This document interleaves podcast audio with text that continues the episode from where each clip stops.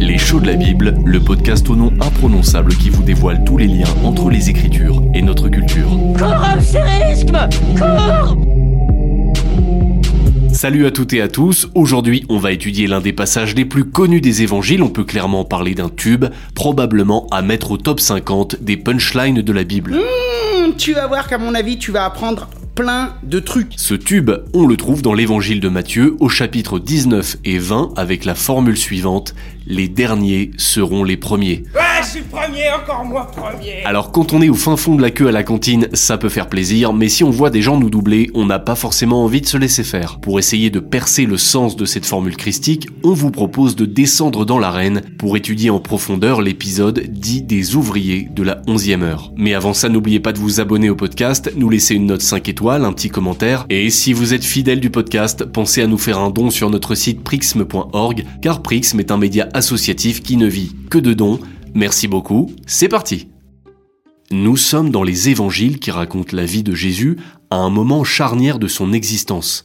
Il s'agit de la fin de sa vie publique, c'est-à-dire sa vie en Galilée, à 150 km au nord de Jérusalem, avant qu'il ne fasse son entrée dans la cité de David. Une scène nous est racontée chez Matthieu au chapitre 19. Un jeune homme riche s'approche de Jésus et lui demande comment avoir la vie éternelle. Jésus, en bon juif qu'il est, lui dit d'observer les commandements de la loi, il rappelle d'ailleurs certains points spécifiques du décalogue, ou les dix commandements si vous préférez. Mais le jeune homme a encore une question, lisons la fin de l'épisode Évangile de Matthieu chapitre 19 versets 20 à 30. Le jeune homme dit à Jésus, Tout cela je l'ai observé, que me manque-t-il encore? Jésus lui dit, Si tu veux être parfait, va, vends tes biens, donne aux pauvres, et tu auras un trésor dans les cieux. Puis viens, suis-moi. Entendant cette parole, le jeune homme s'en alla triste, car il avait beaucoup de possessions. Jésus dit à ses disciples, Amen, je vous dis, un riche entrera difficilement dans le royaume des cieux. De nouveau, je vous dis, il est plus facile à un chameau de passer par un trou d'aiguille qu'à un riche d'entrer dans le royaume de Dieu. Ses disciples ayant entendu cela étaient très étonnés et dirent, Qui donc peut être sauvé? Fixant son regard, Jésus leur dit, Pour les hommes, c'est impossible, mais pour Dieu, tout est possible. Alors, répondant, Pierre lui dit, Voici, nous avons tout quitté et nous t'avons suivi. Qu'en sera-t-il alors pour nous? Jésus leur dit, Amen, je vous dis, vous qui m'avez suivi, au temps de la régénération, lorsque le Fils de l'homme siégera sur le trône de sa gloire, vous siégerez vous aussi sur douze trônes, jugeant les douze tribus d'Israël. Quiconque aura laissé maison, frères, sœurs, père, mère, femme, enfants ou champs, à cause de mon nom recevra le centuple, et il héritera de la vie éternelle. Beaucoup de premiers seront derniers, et les derniers premiers. Les derniers seront les premiers dans notre réalité.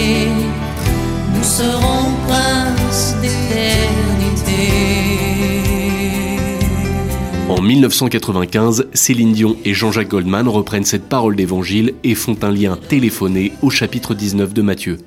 L'homme riche est reparti tout triste, ne pouvant ou ne voulant pas répondre à l'appel du Christ, et surtout désormais, c'est Pierre qui s'interroge. Voici, nous avons tout quitté et nous t'avons suivi, qu'en sera-t-il alors pour nous? Jésus leur parle alors d'un temps où chacun recevra un trône. Et puis voici que s'ouvre le chapitre 20 avec une parabole. Je m'abonnerai quand ils m'offriront la parabole. Alors si vous cherchiez à regarder RTL 9 ou Canal Jimmy avec votre tout nouveau bouquet Canal Sat, vous allez être déçu, mais on peut vous consoler en vous expliquant ce qu'est une parabole dans la Bible. Premier élément de réponse grâce à l'étymologie, le mot parabole vient du grec parabolé et signifie comparaison. En hébreu, c'est le mot machal, il se traduit par énigme. Une parabole est donc un court discours allégorique et imagé qui prend la forme d'un récit énigmatique, et évidemment on va la lire, cette parabole, on attaque donc le chapitre 20 avec une lecture que nous allons tronçonner pour la commenter petit à petit. C'est toujours Jésus qui parle, il répond à la question de Pierre et s'adresse à ses disciples.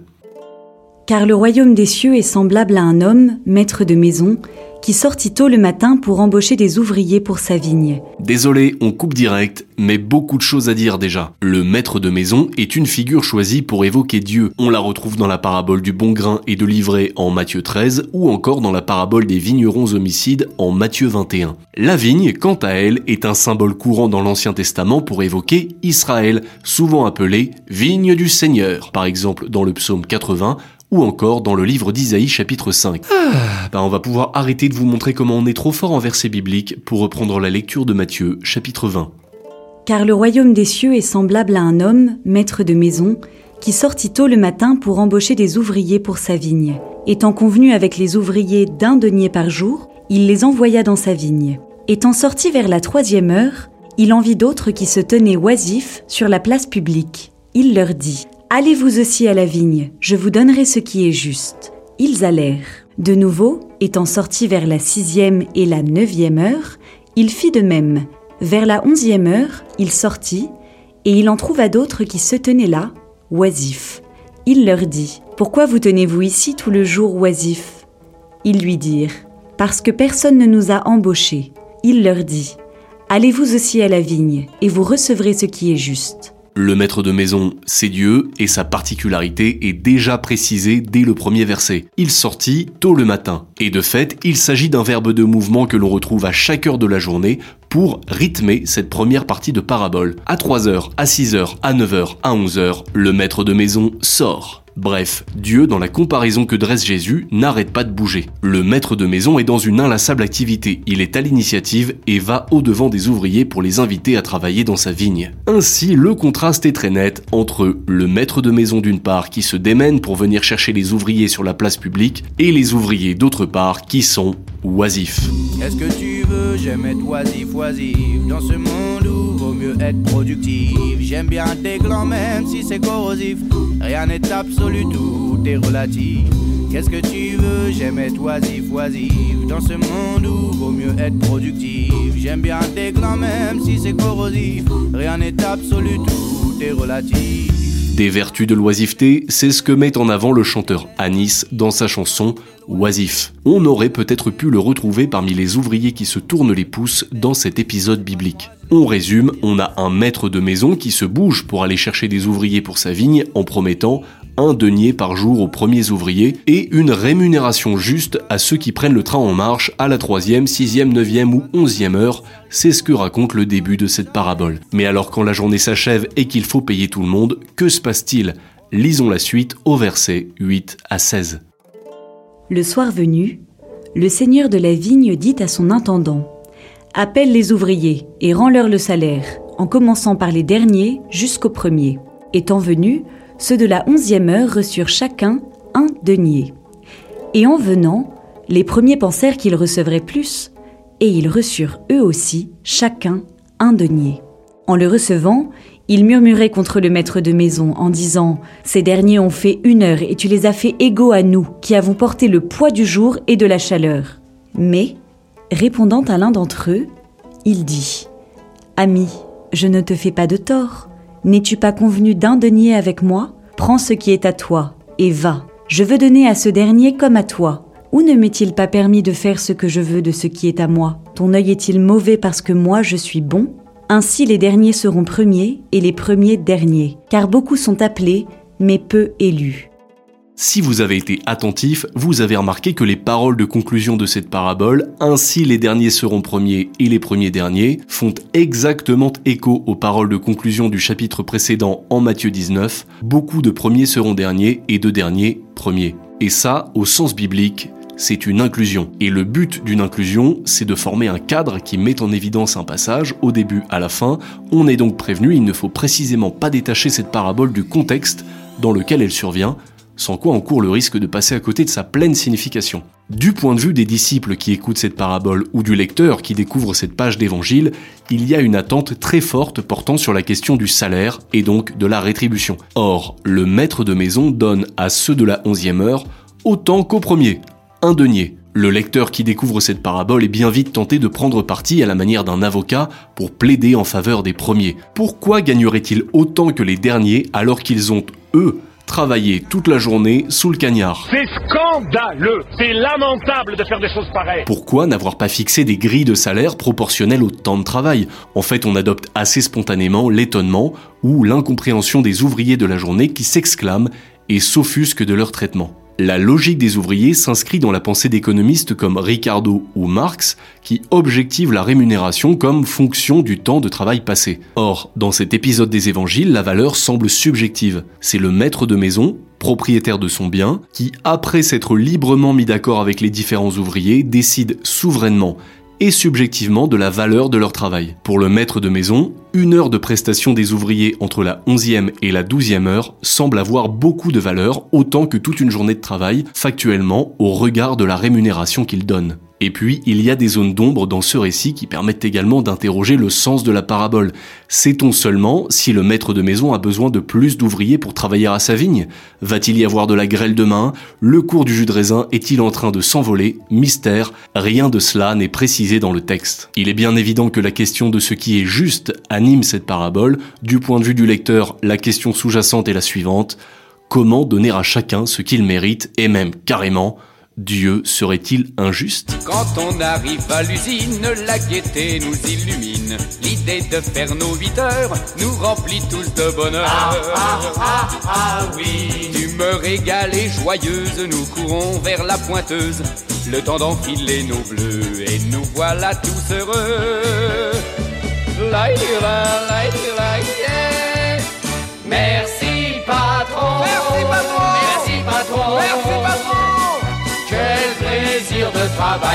Pour vous, on est heureux comme des fous. Est-ce que tous les ouvriers ont dit merci patron à la fin de la journée comme dans la chanson des Charlots? Ce n'est pas le cas des ouvriers de la première heure qui trouvent injuste la rémunération du maître de maison. Bien sûr, on peut analyser le texte sur un strict plan économique, mais ce serait passé à côté de l'essentiel, allons donc plus loin. En répondant à l'un de ceux qui murmuraient, euphémisme, le maître de maison rappelle qu'il est juste. Ami, je ne te fais pas de tort, n'es-tu pas convenu d'un denier avec moi? Prends ce qui est à toi et va. À la manière de Socrate dans les dialogues platoniciens, le maître de maison commence par s'adresser à son interlocuteur en l'appelant ami, comme pour signifier qu'il lui veut du bien, qu'il le considère et ne le méprise pas. Il procède ensuite à un simple rappel, il honore ce qui est convenu entre les ouvriers de la première heure et lui, ne leur fait pas faux bon et tient parole, et en ce sens, il est juste. Effectivement, le maître, et donc Dieu, ne paie pas chacun proportionnellement à son temps de travail, mais cela ne veut pas dire pour autant que Dieu est injuste. Jésus ici n'expose pas la justice du maître, mais sa bonté. Dieu est bon pour trois raisons au moins. C'est lui qui vient au devant de l'oisiveté des ouvriers laissés à eux-mêmes, c'est lui qui propose librement de rejoindre le travail à la vigne, et c'est lui qui fait une promesse conjuguée au futur simple comme une façon de dire que la parole sera tenue, je vous donnerai ce qui est juste. Ainsi, le contrat dont il est question n'est pas un contrat entre employeur et salarié, et même au risque de choquer, le maître de maison, Dieu, n'a pas de dette envers les ouvriers qu'il embauche. Bien au contraire, c'est une grâce qu'il fait aux ouvriers de les embaucher car ceux-ci sont oisifs, et le travail que le maître de maison leur offre est une expression de sa considération à leur égard. D'ailleurs, le maître de maison qui semble se rendre coupable d'une injustice ne prend pas pour justification l'argument de la productivité. Il ne se justifie pas en répondant que les ouvriers de la onzième heure ont été aussi efficaces en une heure que les ouvriers de la première heure ne l'ont été en une journée, d'où leur égal salaire. Non, cet argument n'est pas avancé, précisément parce qu'il ne s'agit pas d'une controverse d'ordre économique. La réponse du maître de maison est tout autre. Tout d'abord, il rappelle qu'il est juste, ensuite, il montre qu'il est bon. Bien que vous j'avance rien à foutre, j'ai la tête pleine de billets, carencillés pour les numéros 1, fuyez, fuyez, les derniers sont les premiers. premiers. Même le rappeur Booba, le duc de Boulogne, va taper chez l'évangéliste Matthieu pour les besoins de l'album Lunatique en 2010. Terminons notre propos sur cet épisode. Jésus, à travers cette parabole des ouvriers de la onzième heure, fait entendre à ses disciples et aux lecteurs de l'évangile une vérité sans doute vite oubliée. Dieu est libre, et il engage sa liberté pour le bien des hommes. La liberté de Dieu se manifeste ici dans l'acte de sa volonté. Je veux donner à ce dernier comme à toi. Tandis que le lecteur avait l'attention braquée sur l'injustice du maître de maison, voilà Jésus qui retourne la situation pour mettre en lumière le mal de la jalousie À ce titre, Jésus vise d'autant plus juste que la réaction spontanée consiste à s'identifier aux ouvriers lésés, les ouvriers de la première heure. Pourquoi d'ailleurs ne pas s'identifier également aux ouvriers de la onzième heure, les derniers venus? Pour conclure, que retenir de cette parabole et d'un tel retournement de situation? Eh bien, au moyen de ce détour narratif, Jésus annonce finalement la joie du royaume, car pour les croyants, être envoyé à la vigne, c'est d'abord être appelé par Dieu.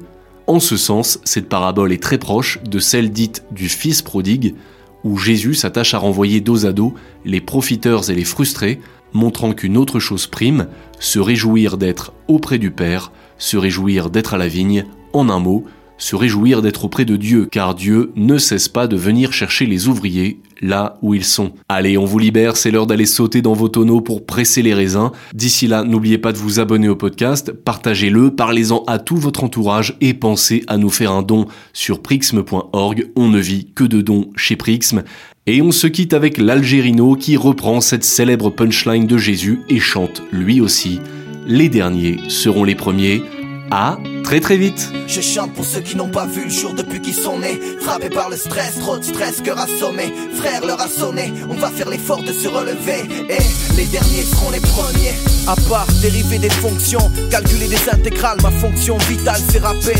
Poser ma voix sur un beat lourd, aussi lourd que l'air qui nous écrase. Cracher ce que m'exprime ce béton chaque jour, partout. Le même stress nous éprouve. La vie est faite d'épreuves et les braves surmontent comme ils peuvent. Trop facile de basculer. Mal et bien, bien et mal. Mi-démon, mi-ange se mélange tant bien mal, hélas. Combien de frères boivent la tasse? La tentation attire trop ici dans les favelas. Paralysés par le manque de fric. L'État nous endort et nous laisse consommer du shit.